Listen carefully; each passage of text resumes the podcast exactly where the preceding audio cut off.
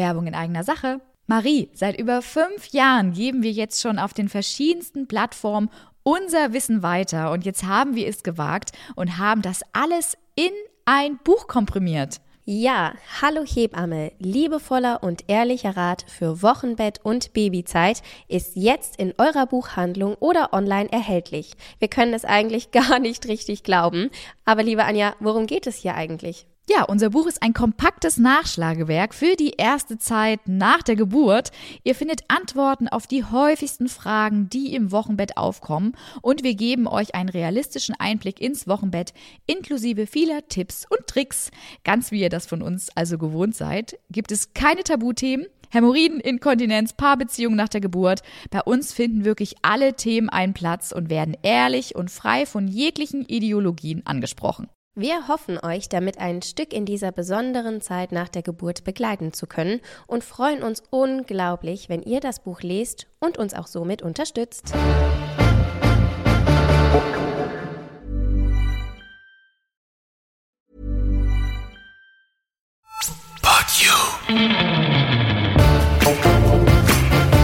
Hier ist dein Podcast mit echten Hebammen-Insider-Tipps. Mit Anja und Marie von Hallo Hebamme.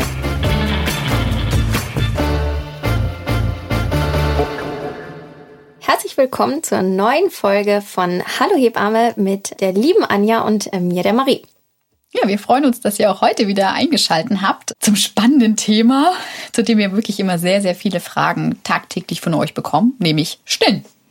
Das ist tatsächlich ein großes Thema, wie Anja gerade schon sagte. Deshalb würden wir oder haben uns dazu entschlossen, diesem Thema eine ganze Podcast-Folge zu widmen, um euch hier auf den neuesten und tollsten Stand zu bringen und noch einige Tipps und Tricks zu verraten, was man doch beim Stillen beachten sollte, könnte, müsste.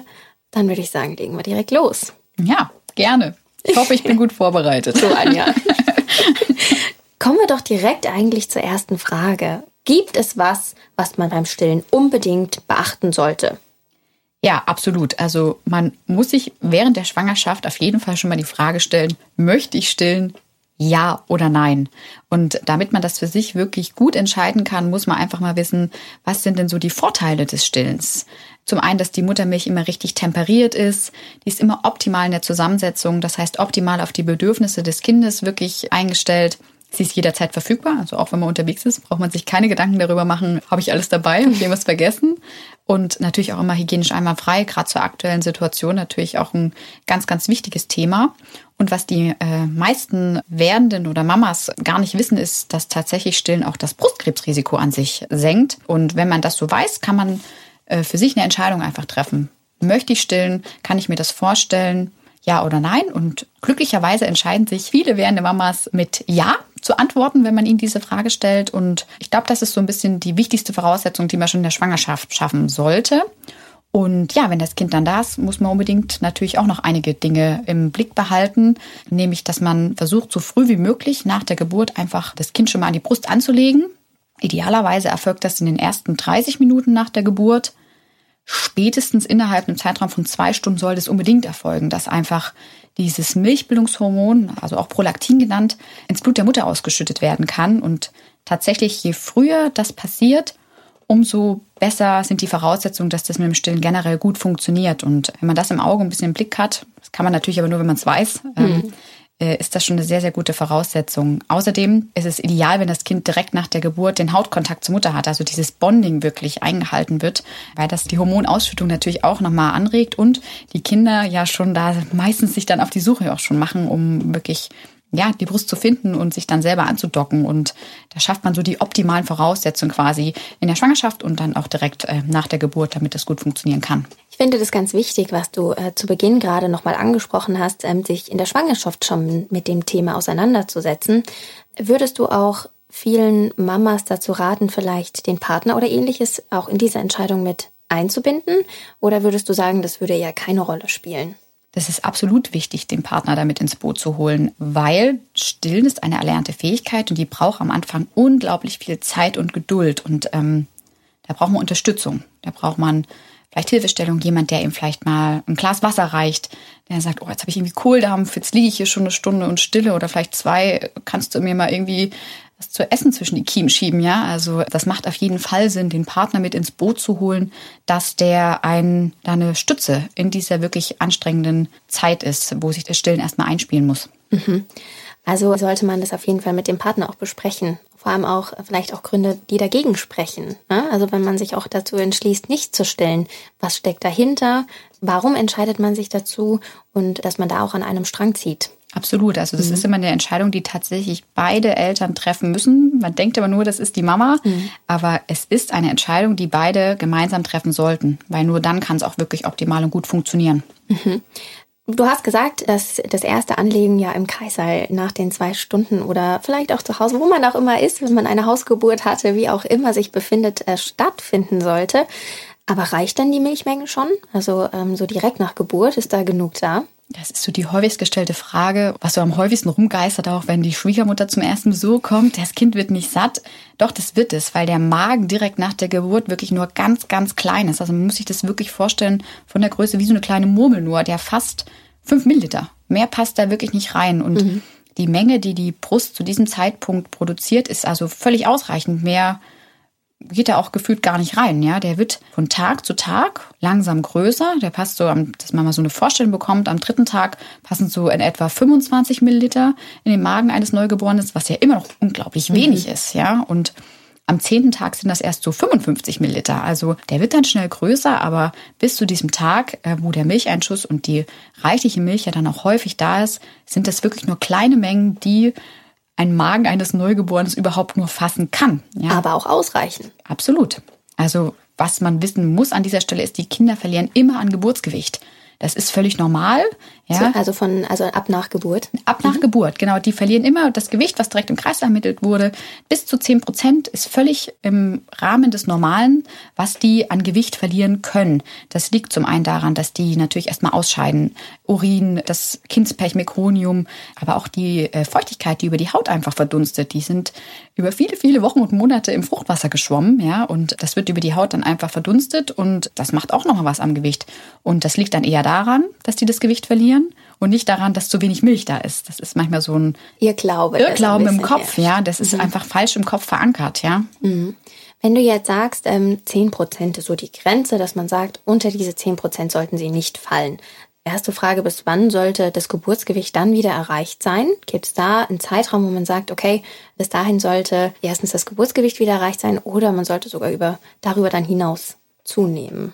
Die Kinder haben tatsächlich zwei Wochen Zeit, also 14 Tage, bis sie wirklich ihr Geburtsgewicht wieder erreicht haben müssen. Super lange Zeit. Absolut, wissen die mhm. meisten nicht. Deswegen, also da braucht man sich auch selber nicht unter Druck setzen mhm. und vor allen Dingen auch nicht unter Druck setzen lassen. Also diese Zeit haben die Kinder auf jeden Fall, um da wieder in Ausgangsform Form wieder zu erscheinen. Jetzt hatten wir es ja gerade davon, dass am Anfang die Milch ja auch vielleicht bei der Mama noch nicht so ganz da ist, weil ja auch nur fünf Milliliter in den Magen ähm, des Neugeborenen passen. Aber dann nach einer Zeit oder in, den, in der ersten Woche kommt der große gefürchtete Milcheinschuss. Ja, du hast schon gut angesprochen, gerade die Muttermilch verändert sich, ja, und da gehen wir vielleicht gleich auch noch mal ganz genau drauf ein.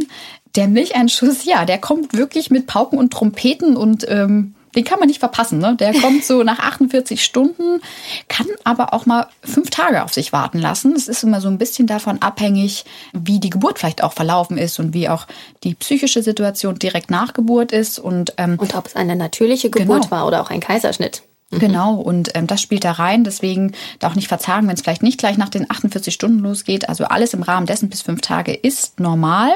Ja, und warum mit Pauken und Trompeten? Das ist immer so nett umschrieben. Das ist wirklich wie im Hochglanzmagazin. Ja, äh, ein Spannungsgefühl in der Brust. Die können wirklich auch mal richtig geschwollen, äh, groß sein. Das kann auch mal wirklich wehtun und wirklich unangenehm sein.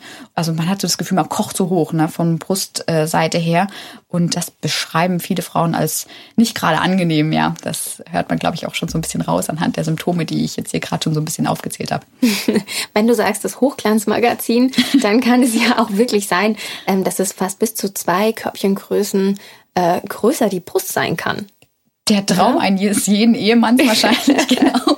Der Albtraum einer jeder Frau nach Geburt. Genau, ja, kann wirklich sein. Die Brust verändert sich ja tatsächlich. Also direkt nach der Geburt bis zum Milcheinschuss und dann auch nochmal in den ersten 14 Tagen ähm, wenn das Stillen äh, quasi in Gang kommt. Also da durchlebt die Brust auch wirklich eine ganz schöne Veränderung in dieser Zeit, was viele Frauen erstmal so gar nicht leicht auf dem Schirm haben. Du hast es gerade schon so ein bisschen angesprochen. Ähm, die Milch verändert sich, die Brust verändert sich auch.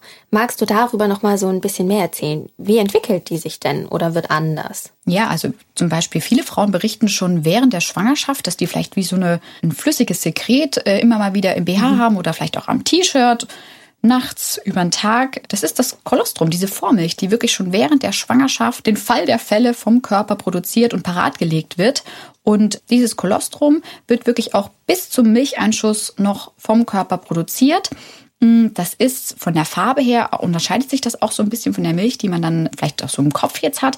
Die ist so gelblich, recht dickflüssig auch. Ähm, was da wichtig ist zu wissen, die ist ganz hoch konzentriert und fettarm dass sie wirklich für die Kinder sehr, sehr leicht verdaulich ist und die hat den positiven Effekt, dass die abführend wirkt. Das heißt, dieses Kindspech heißt ja nicht grundlos Kindspech, sondern das ist wirklich ganz klebrig und zäh und muss von den Kindern wirklich ja da irgendwie ausgeschieden werden und das Kolostrum unterstützt dabei. Und außerdem hat es noch ganz wichtig ein paar Antikörper enthalten, die natürlich das Immunsystem des Kindes stärken und da auch unterstützen. Mhm. Ja, und das Kolostrum wirklich wird bis zum Zeitpunkt des Milcheinschusses vom Körper produziert und dann kommt ab dem Zeitpunkt des Milcheinschusses bis 14 Tage ungefähr äh, nach der Geburt die Übergangsmilch. Und die sieht dann wirklich äh, schon so dahingehend aus, wie man sich das vorstellt. Die ist weiß, mh, so ein bisschen aber cremig noch von der Konsistenz. Die hat dann wirklich einen hohen Fett- und Kohlenhydratgehalt, äh, das da das Gewicht auch wieder gut nach oben wandern kann und die Waage dann und ordentlich ausschlägt. Michelin-Röllchen an Ärmchen und Beinchen entstehen. Da werden quasi die besten Voraussetzungen dafür gesetzt mit dieser Übergangsmilch. Ja, und dann nach zwei Wochen ist dann wirklich so diese, das nennen wir klassisch, wir Hebammen, reife Frauenmilch. Mhm. Ja, also diese klassische Muttermilch, äh, die man so im Kopf hat auch, ne, die hat einen hohen Nährwertgehalt. Die schafft dann endgültig die Michelin-Männchenröllchen an Arm und Bein.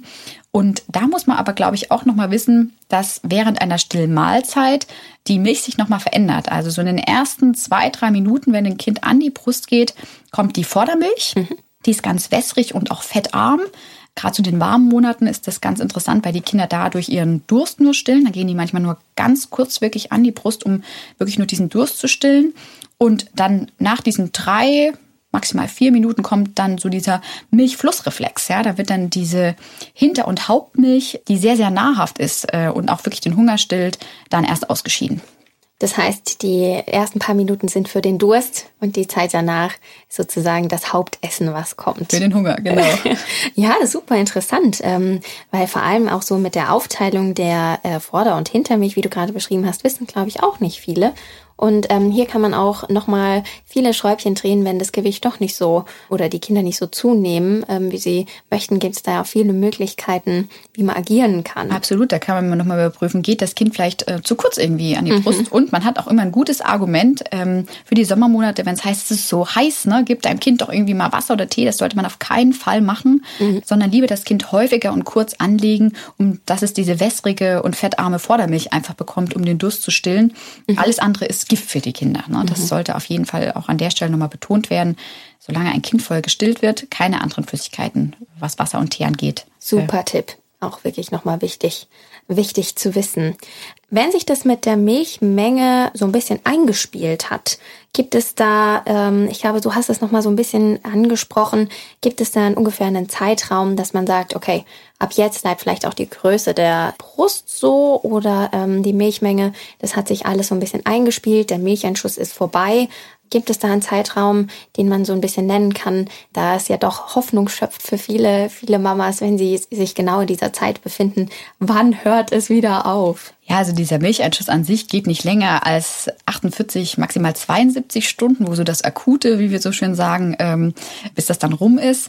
Aber der Körper und die Brust braucht tatsächlich nochmal so 14 Tage im Gesamten, bis sich die Milchmenge, die es benötigt, äh, eingestellt hat und die Brust auch so diese endgültige Form und Größe bekommt.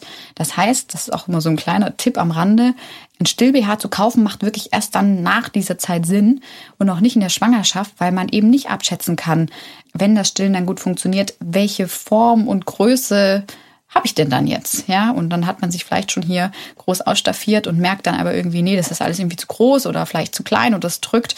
Also es macht wirklich Sinn, diese 14 Tage abzuwarten, bevor man dann einen Großeinkauf macht äh, für die Stillzeit. Jetzt haben wir ganz viel über die Milchproduktion gesprochen, was mit der Brust passiert, wie die Milch kommt, was mit der Milch passiert. Ähm, aber jetzt kommen wir doch mal zu einem ganz wichtigen Thema, nämlich das Kind anlegen an die Brust. Ähm, du hast zu Beginn unserer Folge hier schon gesagt, dass es eine erlernte Fähigkeit ist zwischen Mutter und Kind. Was sollte man dann da genau beachten, dass man hier nichts falsch macht?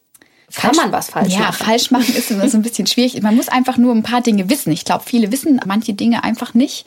Und dann ähm, macht's Probleme. Wichtig ist zum einen immer, das Kind geht zur Brust und nicht umgekehrt. Ja, viele Mamas sind dann irgendwie so verzweifelt nach einigen äh, Anläufen und bringen sich da in die wildesten Positionen, dass irgendwie das mit dem Stillen funktioniert.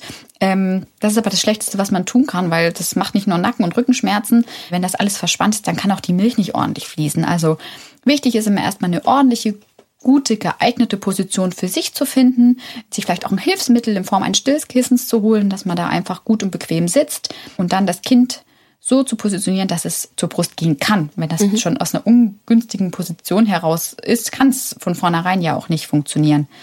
Mm, das ist so die beste Grundvoraussetzung, also das zu überprüfen und wenn man das schon mal geschafft hat, kann man schon mal Haken dran. Dann kommst so, dann kommt's, geht's ans Eingemachte.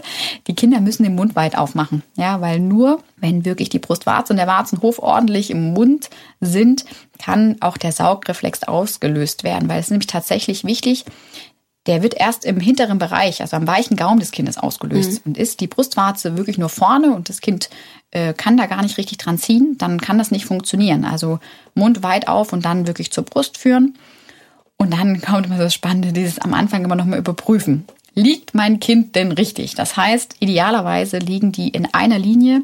Das heißt, das Ohr, Schulter und Hüfte sind wirklich in einer geraden Linie, Bauch an Bauch, ja. Und man hat so ein paar Parameter, wo man einfach überprüfen kann, ist das jetzt alles korrekt, was ich hier gemacht habe? Also ziehen die Kinder vielleicht ein Grübchen ein um, dann ist das schlecht, ja, oder wenn die auch die Ohren vielleicht nicht wackeln oder verdreht sind, das fällt dann immer unglaublich schwer, gerade zu Beginn, wenn man merkt, oh oh, hier ist irgendwas nicht so hundertprozentig. Ähm, da hat vielleicht auch irgendwie eine Weile gebraucht, bis man das Kind überhaupt erstmal an die Brust bekommen hat. Aber der wirklich wichtige Hebamtipp ist an der Stelle, startet lieber nochmal neu, so schwer das in dem mhm. Moment fällt, weil ihr Mamas tut euch in dem Moment keinen Gefallen, weil die Brustwarzen werden wund und im schlechtesten Fall saugen die Kinder auch nicht adäquat oder vielleicht gar nicht, obwohl es so aussieht. Die kommen aber irgendwie gar nicht an Milch und dann ist das natürlich fürs Kind auch äh, keine optimale Situation. Dann gibt es schnell so einen Kreislauf. Ne? Kind zu wenig essen, unzufrieden, weil nichts kam. Mama Wunde, ja, Mama Wunde, blutige Brustwarze, mhm. weint auch mit. Also mhm. deswegen dann lieber, so schwer es fällt, einmal nochmal neu starten und beim zweiten Mal klappt es dann sicherlich alles. Das äh, sind sehr, sehr viele wertvolle Tipps, die du hier uns gerade genannt hast. Ähm, du hast es gerade auch angesprochen, Thema Wunde Brustwarzen. Das muss ja auch nicht immer daran liegen, dass, also kann an, an einem ja, wenn das Kind nicht richtig angelegt ist, ähm, daran liegen, dass die Brustwarzen wund werden. Aber ähm, viele fragen sich oder wir kriegen ja auch oft, auch in der Schwangerschaft, äh, die Frage gestellt, kann ich wunden Brustwarzen vorbeugen? Kann ich irgendwas machen in der Schwangerschaft oder auch währenddessen schon, ähm, dass ich eben schaue, dass äh, meine Brustwarzen nicht wund werden? Ja, was man gucken kann auf jeden Fall, es macht Sinn, wenn man eine Hebamme hat, dass die vielleicht einmal wirklich auf die Brust schaut. Wenn zum Beispiel so eine Veränderung an der Brust äh, vorliegt, wie zum Beispiel, dass die Brustwarze sehr flach ist oder vielleicht sogar ein bisschen nach innen gezogen ist, dann kann man vorbereitend tatsächlich das ein oder andere tun. Es gibt da so spezielle Former, Brustwarzenformer, die auch schon in der Schwangerschaft angewendet werden können, dass einfach die Brustwarze da sich schon vorbereitet, indem der Muskel so ein bisschen gedehnt wird in den letzten Wochen der Schwangerschaft hat die Hebamme da nichts festgestellt oder man selber geschaut, nee, sagt, nee, das ist alles irgendwie okay, dann muss man vorbeugend ähm, nichts tun. Gegen wunde Brustwarzen gibt es kein Allheilmittel in der Schwangerschaft. Ja, das gehört einfach auch so ein bisschen dazu, muss man sagen. Mhm. Ja. Das Stillen an sich, bis das in Gang kommt, bis die Brustwarzen sich auch dran gewöhnt haben, das braucht einfach ein bisschen Zeit, das braucht auch ein bisschen Geduld. Muße, Kraft und vor allen Dingen auch Pflege, also mhm. nach der Geburt dann. Ich meine, das ist ja auch eine ganz empfindliche Stelle. Ne? Die Haut ist sehr dünn, sehr empfindlich auch. Und ähm, wenn man sich jetzt vorstellt, dass alle zwei bis drei Stunden ein kleiner Mensch daran saugt, äh, mit den kräftigsten Zügen, dann kann man sich ja wahrscheinlich schon vorstellen, dass es zumindest zu Beginn ein bisschen strapaziert werden kann. Absolut, das ist eine mhm. Belastung, da sind die Brustwarzen ja auch erstmal nicht dafür ausgelegt. Aber ja. die gute Nachricht ist, die gewöhnen sich relativ schnell an diese neue Belastungssituation. Mhm. Und man kann auch schon einiges tun, wenn man merkt, die äh, werden jetzt wund oder sind bereits wund. Hast du da Tipps für uns? Absolut. Also es empfiehlt sich immer, wenn das Kind einmal abgedockt ist, dass man einfach diese Speichelreste, die vom Kind noch vorhanden sind, oder vielleicht Muttermundreste, die mhm. Muttermund, Muttermundreste. Mutter, andere Stelle. Andere Stelle. Muttermilchreste, ähm, dass die einfach noch eintrocknen, ja, dass man sich einfach diesen Moment noch Zeit nimmt, nicht gleich den BH wieder verschließt, sondern kurz noch Luft dran lässt, das alles eintrocknen lässt. Und es gibt inzwischen ja schon wirklich in allen Preiskategorien und von sämtlichen manchen Firmen auch äh, Möglichkeiten der Pflege in Form von Salben oder vielleicht Ölen. Da muss man so ein bisschen schauen, was ist auch das, was vielleicht im Budget ist mhm. und was man sich so vorstellen kann. Ansonsten klassisch auch die Heilwolle kann man vielleicht mal in den Still-BH einlegen. Also da gibt es einige Möglichkeiten. Eure Hebamme kann euch da äh, sicherlich auch nochmal den ein oder anderen Tipp geben. Oder wer keine Hebamme hat, da findet ihr natürlich auch nochmal einen wunderschönen Blogpost bei uns und könnt ihr auch nochmal nachlesen was man da gut alles machen kann. Ähm, wir haben jetzt gerade ganz viel darüber gesprochen, wie man die, ähm, wie man das Kind jetzt am besten anlegt an die Brust. Ähm, gibt es denn auch eine gute Methode, das Kind von der Brust wieder wegzunehmen? Lassen die Kinder meistens von selbst los oder sollte man da auch was beachten? Wenn das Kind von selbst los lässt, wunderbar. Wenn nicht, und das ist nur noch so ein kleines Saugen beruhigen. Ja, also die Mama wird quasi als Schnuller äh, noch nicht mehr zum Trinken, sondern eher als Schnullerersatz äh, benutzt. Dann ist es sinnvoll, irgendwann ähm, ja das zu unterbrechen. Und zwar am allerbesten nimmt man da den kleinen Finger und schiebt ihn so zwischen die Kauleiste. Also einmal wirklich so an den Mundwinkel, richtig rein zwischen die Kauleiste und dann löst man das Vakuum und kann das Kind dann abdocken, ohne dass quasi das schmerzhaft für die Mama und super aggressiv für die Brustwarzen ist. Ja. Wie lange dauert denn eine Stillmahlzeit? Gibt es da Minutenzahlen, Stundenzahlen, die, ähm, woran man sich als Mama so ein bisschen orientieren kann, wie lange die Kinder trinken? Die geistern immer noch irgendwo rum und die liest man mhm. auch noch in Büchern, liest man auch im Netz.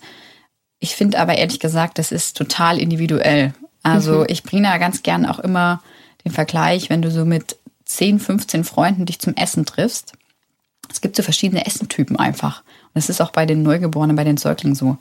Wenn du da wirklich in dieser Truppe unterwegs bist und dann bestellt man Essen und es kommt, dann gibt es zwei, die sind schon fertig, da ist das, da hat der Rest gerade das Besteck in die Hand genommen. Und dann gibt es irgendwie drei, die sind so langsam, da ist schon abgeräumt. Ja, es gibt so diese super schnellen Esser, die normalen Esser und die langsamen Esser. Und so ist das auch bei den äh, Neugeborenen und Säuglingen. Also mhm. es gibt so verschiedene Essenstypen und es gibt Kinder, die sind super schnell in fünf, sechs Minuten wirklich fertig weil die eben zum Typ ich esse mhm. ganz schnell gehören. Und Piranha sagt man ja da auch so äh, äh, immer mal wieder. Mm, und dann gibt's aber auch die Kinder, die brauchen unglaublich lange. Also die brauchen vielleicht 45 Minuten oder sogar 50 Minuten für eine Stillmahlzeit oder vielleicht sogar für eine Seite.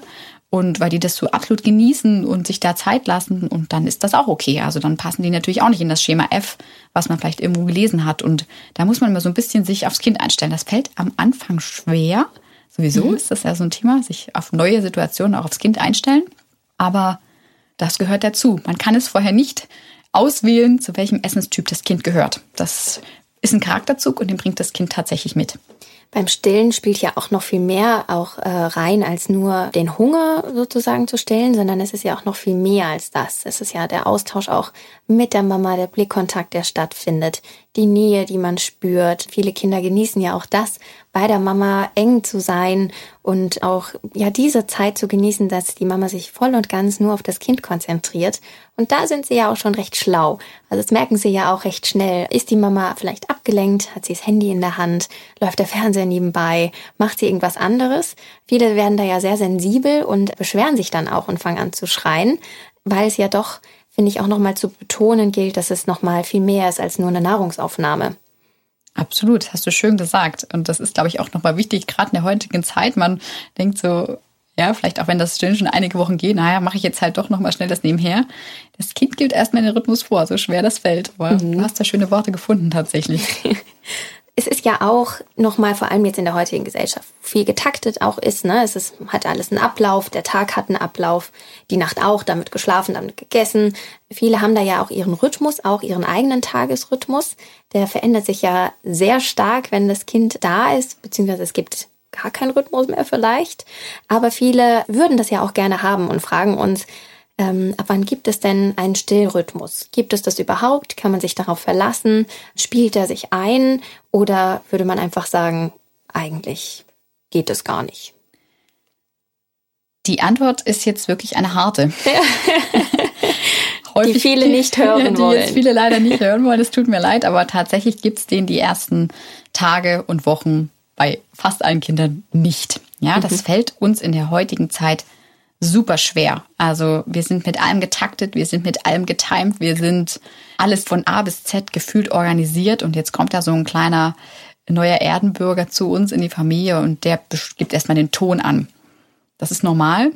Das fällt auch schwer und das fällt auch zunehmend schwer in der heutigen Zeit, aber das ist nun mal erstmal so. Und je früher man sich darauf einlässt, und das akzeptiert, umso leichter fällt es den Familien meistens auch, damit dann klarzukommen.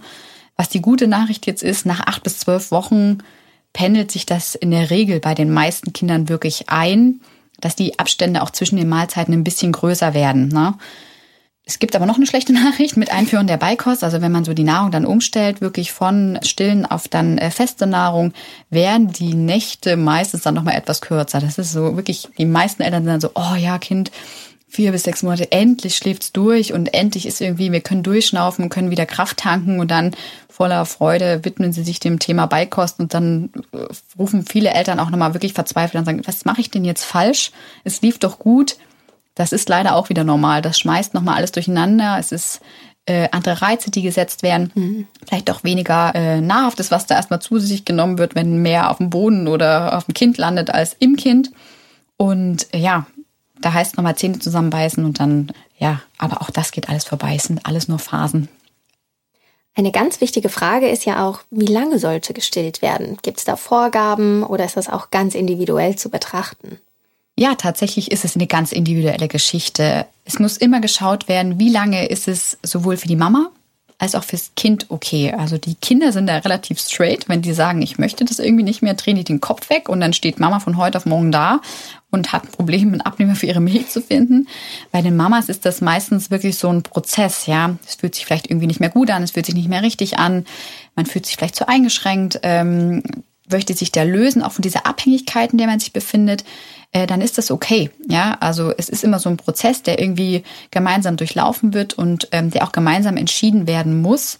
Ganz wichtig ist, man entscheidet das als Mama und die Kinder entscheiden das ganz allein, nicht die Gesellschaft oder vielleicht auch die äußeren Einflüsse. Ja, da kommt immer einer um die Ecke, sagt, ey, das Kind ist aber jetzt vielleicht schon so und so alt, äh, willst du jetzt nicht mal langsam abstellen oder Muttermilch ist nicht mehr nährhaft oder irgendwas oder nahrhaft. Ähm, ganz wichtig an dieser Stelle, die WHO empfiehlt tatsächlich sechs Monate ein Kind voll zu stillen und dann noch bis zum zweiten Lebensjahr. Also das ist die Empfehlung der WHO, die man aber nicht mehr hört und die kaum noch einer weiß. Da ist so in den Köpfen, nach einem halben Jahr wird abgestillt und alles andere darüber hinaus ist irgendwie gefühlt nicht mehr normal. Es ändert sich gerade wieder so ein bisschen, weil das Thema wieder präsenter wird und mhm. auch mehr nach außen durch Social Media getragen wird. Und das ist auch gut, weil wie gesagt, es ist was ganz, ganz Individuelles.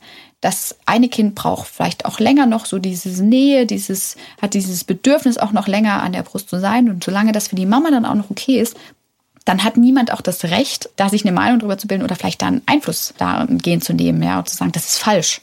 Das ist einfach nur ein heutiges Gesellschaftsding, was da vielleicht irgendwie falsch läuft. Ich glaube, das ist ein tollen Abschlusssatz, den du hier gefunden hast, ähm, wie man das Stillen beendet oder wann man den tollen Abschluss auch hier findet.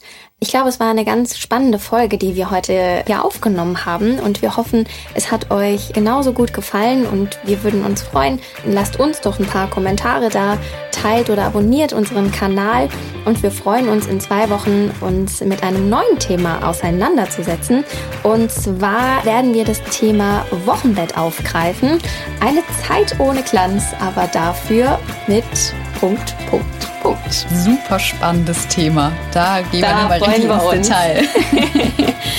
Genau, bis dahin wünschen wir euch äh, zwei tolle Wochen und wir hören uns ganz bald wieder. Eure Anja und Marie.